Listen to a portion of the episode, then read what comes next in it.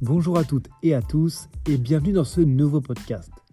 Hier s'est déroulé la Strade Bianche et comme on l'attendait, c'est un coureur polyvalent qui s'est imposé sur les routes italiennes. C'est l'anglais de 23 ans, Tom Pitcock, qui remporte la course après s'être échappé en solitaire à 50 km de l'arrivée.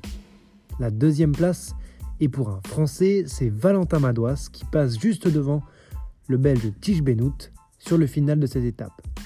On peut dire qu'en ce moment, les coureurs qui décident de se lancer dans une aventure en solitaire sont très bien récompensés.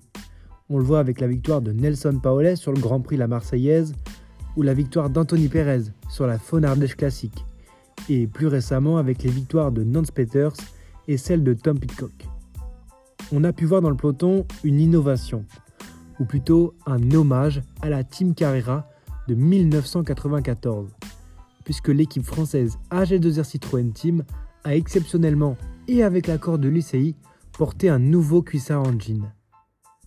Et aujourd'hui, c'était le retour de Paris-Nice, mais surtout les grandes retrouvailles entre Tadej Pogacar et Jonas Vingegaard. Cette première étape était, comme à son habitude, remplie de nervosité.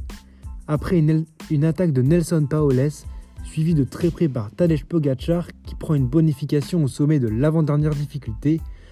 On a ensuite vu une courte bagarre entre les deux coureurs, accompagnés par le dromois Pierre Latour. Mais c'est finalement Tim Merlier qui s'affirme sur cette première étape. Il prend donc le maillot jaune. Il est suivi au classement général de Sam Bennett et Mats Petersen.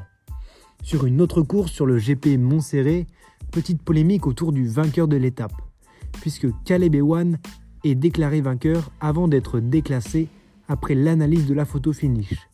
Ce sera Tichen qui est déclaré vainqueur. Merci d'avoir écouté ce podcast et à bientôt pour de l'actu sur le vélo.